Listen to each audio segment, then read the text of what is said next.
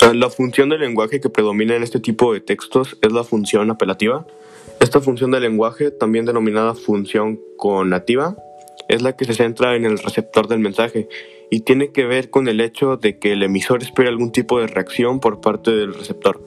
A través de ella, el emisor procura influir en la conducta o actitud del receptor. Eh, como veremos a continuación, eh, los textos funcionales buscan instruir al lector en alguna actividad o tarea. Se trata de textos muy frecuentes en nuestro día a día y además de darnos instrucciones en relación a alguna tarea, también nos proporcionan indicaciones, recomendaciones, consejos, pautas y demás cosas, etc. Eh, que puedan facilitar la acción o el desempeño del receptor en la tarea en cuestión.